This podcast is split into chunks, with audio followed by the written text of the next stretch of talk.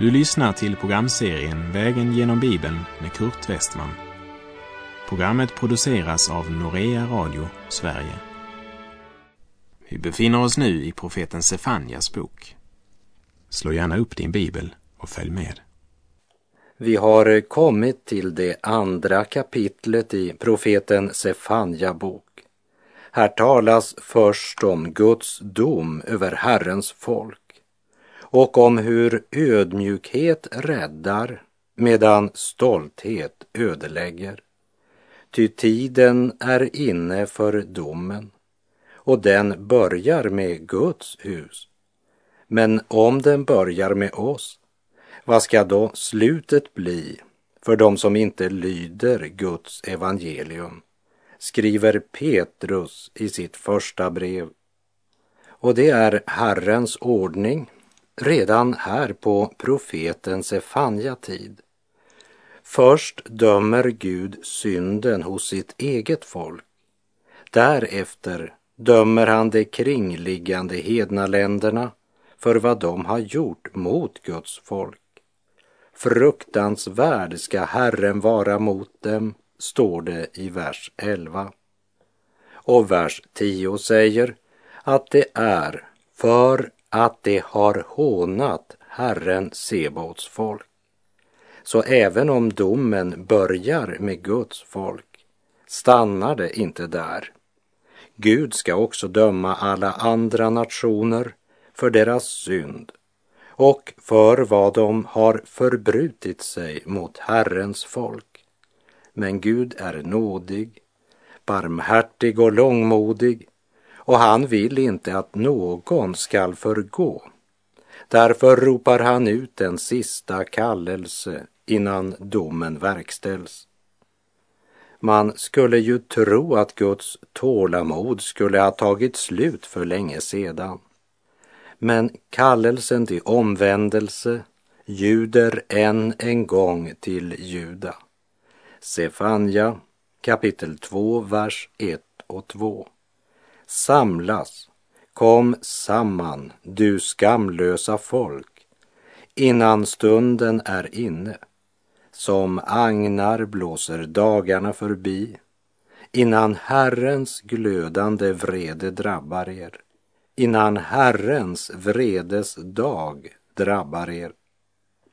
Tiden så hastigt försvinner, snart har vårt timglas utrunnit sjunger vi i en sång. Och det är just den påminnelsen Herren nu ger sitt folk. Som agnar blåser dagarna förbi. Gud kallar sitt folk till samling. Samlas, kom samman. Samlas omkring Guds ord. Samlas till helig gemenskap, till uppbyggelse, förmaning och tröst samlas till bön och fasta i denna nödstid. Gråt ut inför Herren, vänd om innan Herrens vredes dag drabbar er. Det är tragiskt att Herren måste säga du skamlösa folk om sitt eget folk. Det folk som skulle leva avskilda för Herren och vara ett vittnesbörd för andra folk och visst var de ett vittnesbörd, men på ett sådant sätt att det vanärade Gud. Kärleken, sanningen och rättfärdigheten kräver att Guds folk döms för sina synder och överträdelser. Gud älskar dem, men han är också en helig Gud som är en förtärande eld för all orätt och synd och på grund av deras ständigt växande synd drabbas de av Guds dom. De hade vänt Gud ryggen. De vägrade lyssna till Herrens ord. De var motsträviga och hårdnackade och levde hämningslöst i synd, omoral och orättfärdighet. Man har blivit så förblindade av synden att de inte skäms över sitt ogudaktiga liv utan snarare skryter över sina synder. Så djupt har de sjunkit. ingen känsla för vad som är rätt, ingen skam över det grövsta brott mot Guds heliga bud. Samvetet har accepterat orätten och omoralen så länge att samvetets röst tystnat helt. Man kände ingen oro. Man hade nått den punkt där man fått ro i sina synder. Men det var inte den frid som Gud ger man hade. Det var dödens ro. Man var offer för syndens bedrägeri. Det är en fara som varje Guds barn måste vara på vakt emot om man inte vill lida skeppsbrott i tron och förlora sin själ. Aposteln Paulus gav följande förmaning till sin medarbetare Timoteus. I första Timoteusbrevet 1, vers 18 och 19, där han uppmanar Timoteus att kämpa den goda kampen i tro med ett rent samvete. Detta har somliga stött ifrån sig och lidit skeppsbrott i tron skriver Paulus. I det hjärta där synden får råda kan Gud inte bo. Det var det som hade hänt i Juda och det är där vi står som nation idag. Därmed har jag inte sagt att synden var mindre när jag var barn. Men då var den till stora delar dold, för man skämdes för sin orätt. Men idag skryter man med synden. Det som viskades i kamrarna ropas idag ut på taken med skamlös fräckhet. Det är en stor och avgörande skillnad. När respekten för Gud blir borta blir också respekten för medmänniskan borta. Även självrespekten försvinner och ersätts antingen av mindervärdighetskomplex eller av storhetsvansinne. Och i en sådan avfallstid degraderas nåden till att endast bli något genom vilket man ska slippa syndens konsekvens.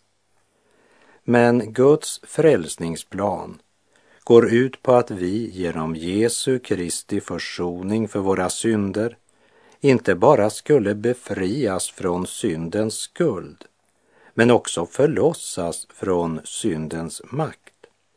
I Galaterbrevet 5.13 skriver Paulus Ni är kallade till frihet bröder.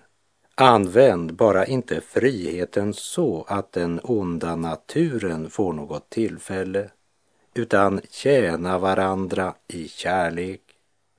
Och Petrus han uttrycker det så här i sitt första brev kapitel 2. Ni är fria, men använd inte friheten som täckmantel för att göra det onda, utan för att tjäna Gud. Men när Guds folk avfaller från Herren så blir friheten en frihet för köttet och självlivet vilket ger den onda naturen makt över våra liv så att vi blir syndens trälar. Och så ser man inte längre skillnaden mellan frestelse och slaveri utan inbillar sig att det är naturligt att alltid leva i nederlag. Och så inbillar man sig att detta kötsliga sätt att leva, det är att leva av nåd medan Gud kallar det för att synda på nåden. Och till sist blir samvetet så dött att man inte ens behöver någon nåd. Och så blir det bara synden och ogudaktigheten kvar.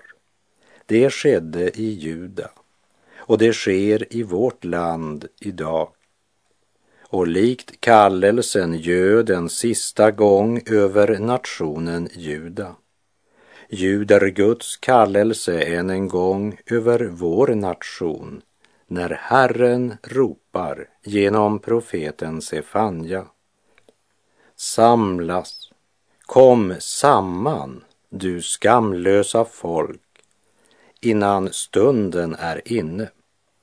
Som agnar blåser dagarna förbi innan Herrens glödande vrede drabbar er, innan Herrens vredes dag drabbar er.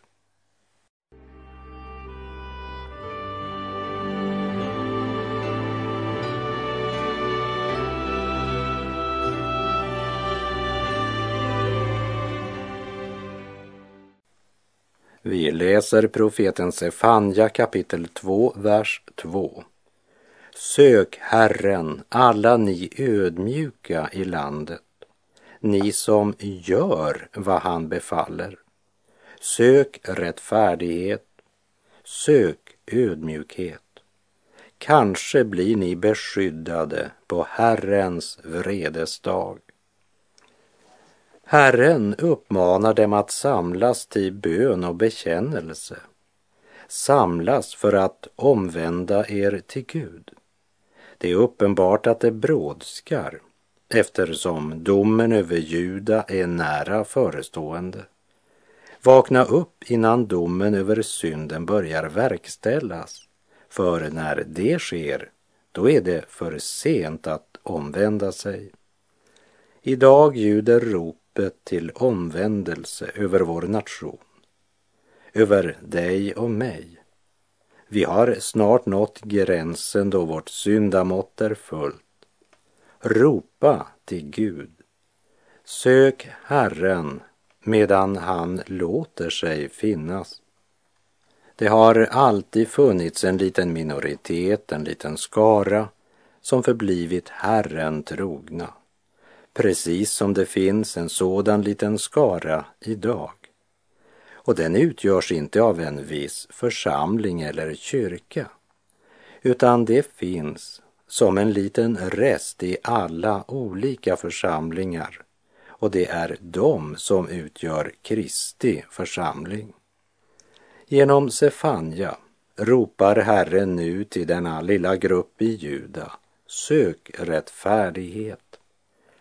Den lilla skara som ger Gud rätt och som bekänner sig tro på Herrens budskap bör också ge akt på hur de lever och deras frimodighet bör inte bestå i självsäkerhet utan i Guds fruktan. Sök ödmjukhet. Sök talar om vårt personliga ansvar. Ödmjukheten kommer inte av sig själv eftersom stoltheten är en del av vår gamla natur. Men vi ska inte låta oss styras av vår gamla natur utan söka ödmjukheten. Vi ska inte fylla oss med världens underhållning, tidsfördriv och livsstil.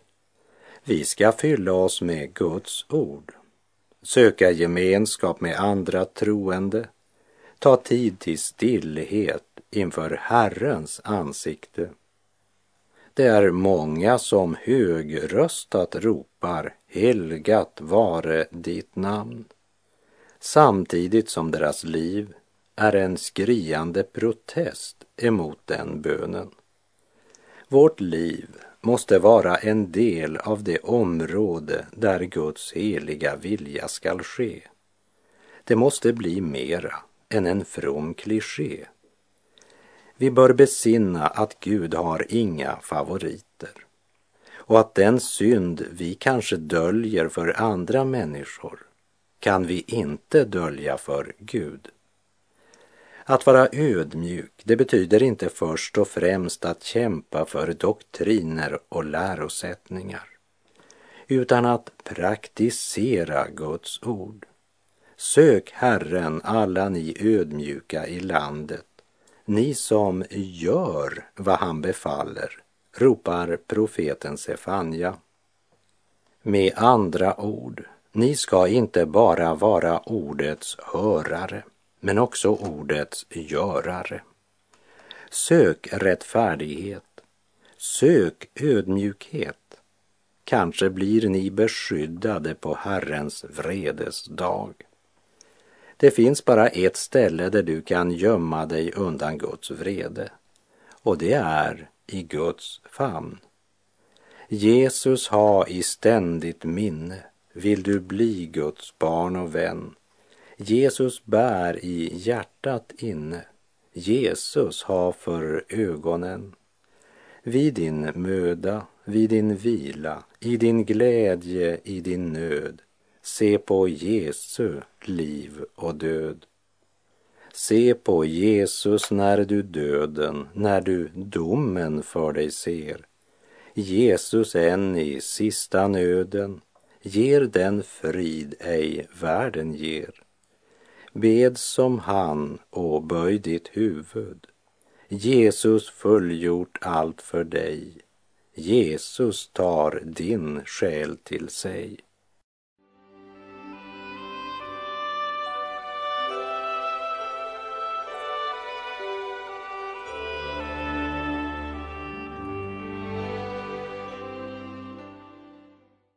När vi nu kommer till Sefania 2, vers 4 kommer vi till ett nytt avsnitt som sträcker sig till och med kapitel 3, vers 8 och som talar om Guds dom över nationerna.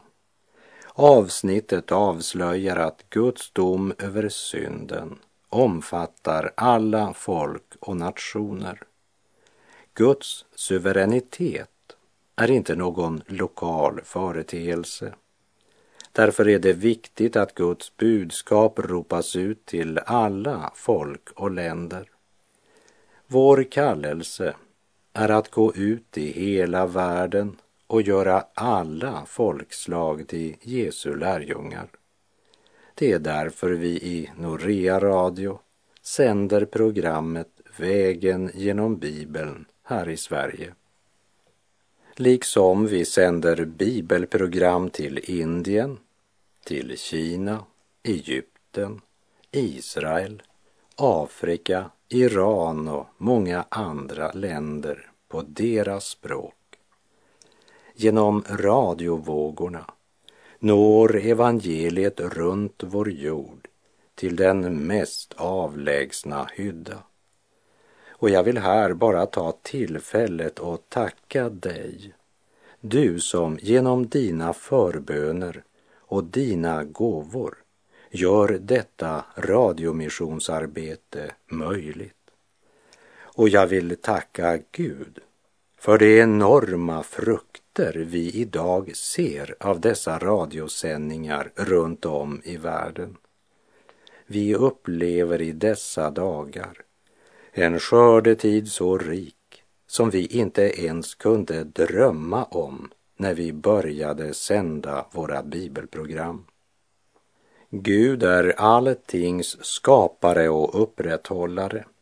Han är universums herre och han vill att alla människor ska få höra frälsningens budskap.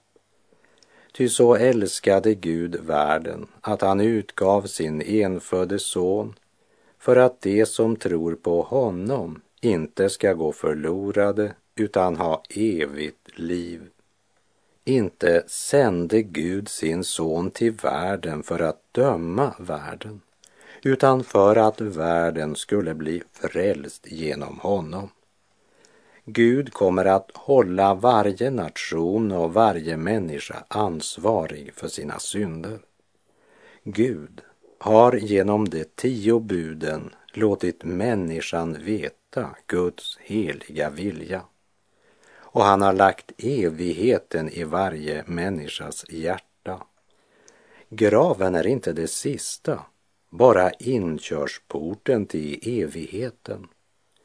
Människan är en evighetsvarelse, men genom syndafallet har vi förlorat evighetsperspektivet och vänt Gud ryggen. Men i sin gränslösa kärlek har Gud berett en frälsningsplan och genom sitt ord och sina vittnen kallar han oss till omvändelse, bättring och tro. Den som tror på Herren Jesus blir inte dömd, men den som inte tror är redan dömd eftersom han inte tror på Guds enfödde Sons namn. Och detta är domen. Ljuset kom till världen och människorna älskade mörkret och inte ljuset eftersom deras gärningar var onda.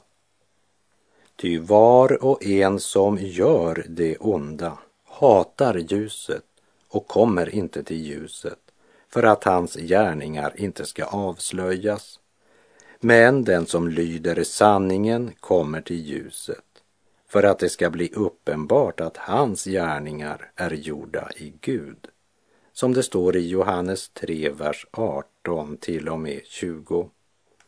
Profeten Sefanja börjar med att uttala domen över Juda.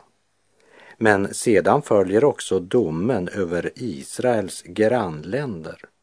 Och det uttrycker Petrus så här i Petrus första brev kapitel 4, vers 17. Tiden är inne för domen och den börjar med Guds hus.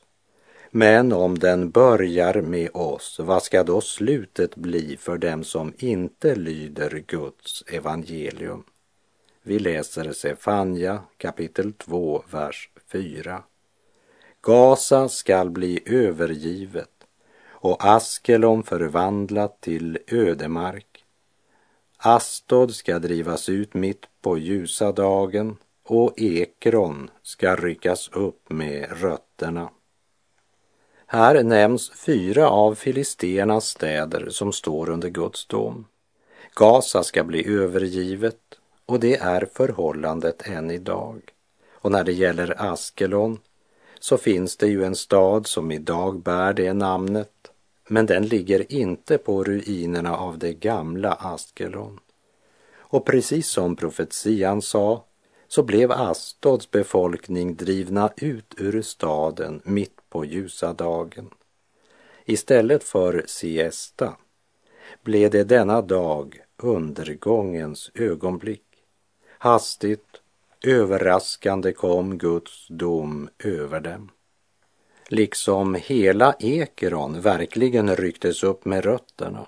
Sefanja profetia blev bokstavligen uppfylld.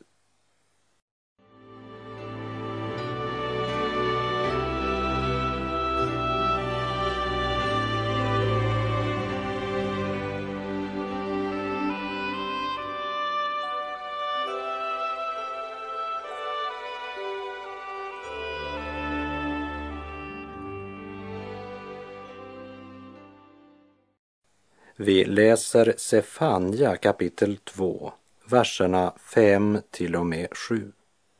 Ve er som bebor landsträckan ut med havet, ni av kereternas folk.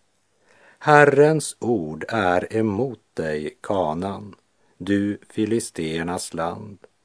Jag skall fördärva dig så att ingen mer skall bo där Landsträckan ut med havet ska bli till betesmarker, där herdarna har sina brunnar och fåren sina follor. Den skall tillfalla kvarlevan av judahus. Där skall de föra sin boskap i bet, i Askelons hus ska de lägga sig om kvällen, ty Herren, deras Gud, skall se till dem och göra slut på deras fångenskap. Kereterna, det var ett folk som kom från ön Kreta och som senare kom att utgöra filisterna. Filisten är för övrigt det ord från vilket ordet Palestina eller palestiner är hämtad. Kereterna befolkade Kanan det landområde som Gud sedan gav åt Abraham och hans efterkommande. Och det borde ge svar på frågan som många ställt, speciellt bland liberala bibeltolkare. Vilken rätt har Israel att fördriva filisterna från sitt land? Det var inte deras ursprungsland. Israel var där långt före kereterna som senare fick namnet filister. Abraham och hans efterkommande var i landet som Gud med ed lovat Abraham. Sedan var de i slaveri i Egypten i över 400 år och det var under den tiden kereterna befolkade Kanan. Herrens ord är emot dig, Kanan, du filisternas land. Jag skall fördärva dig så att ingen mer skall bo där. Det skedde också i över tusen år att landet låg fördärvat och öde och utnyttjades endast som betesmarker där herdarna hade sina brunnar och fåren sina follor. Men Guds löfte genom profeten Sefanja var att området skulle tillfalla kvarlevan av Judahus, som vi ser av vers 7. Den ska tillfalla kvarlevan av Judahus. Där ska det föra sin boskap i bet, i Askelons hus ska det lägga sig om kvällen, ty Herren, deras Gud, skall se till dem och göra slut på deras fångenskap. Guds löfte är att de en dag ska återvända från sin fångenskap och förskingring och återbefolka det land som kallas Filisteen och som Herren gett namnet Kanan. Det område som Gud gett åt Abraham och hans efterkommande. Därmed vill jag inte ha sagt att det vi ser idag är den slutliga uppfyllelsen av detta löfte eftersom det är möjligt att Israel än en gång kan drivas ut ur landet på grund av sin synd och sitt avfall från Herren. Men de ska en dag bo i landet i trygghet och Herren ska då vara Israels centrum och de ska då förbli i landet för evigt. Löftet genom profeten Sefanja var att Israel skulle befrias från fångenskapet. Men för det folk som gladde sig över deras nederlag och lidande var det inget hopp om räddning. Vi minns från profeten Obadja, vers 15, att Herren proklamerade Herrens dag är nära för alla folk. Som du har handlat mot andra skall du själv behandlas. Dina gärningar skall drabba dig själv. Genom Obadja förkunnade Herren att Edom måste skörda vad de sått. Deras gärningar ska nu drabba dem själva. Och vi la märke till att det stod inte bara Edom i vers 15 utan alla folk. I några översättningar står det alla hedna folk, det vill säga Edom, Moab, Ammon, Egypten, Filisteen, Syrien, ja alla som tvingat Israel, Guds folk, att dricka lidandets bägare genom att hata dem, strida mot dem, plundra dem. De ska nu drabbas av sina egna gärningar. Skörda konsekvensen för sitt fiendskap mot Guds utvalda folk. Och vi möter alltså detsamma genom profeten Sefanja. Herrens ord är emot dig, Kanan, du filisternas land den ska tillfalla kvarlevan av Judahus. Där ska de föra sin boskap i bet. Och Israel är än idag Guds klocka när det gäller hur långt vi har kommit på väg mot vår tidsålders avslutning. Och med det så är vår tid ute för den här gången. Herren vare med dig. Må hans välsignelse vila över dig. Gud är god.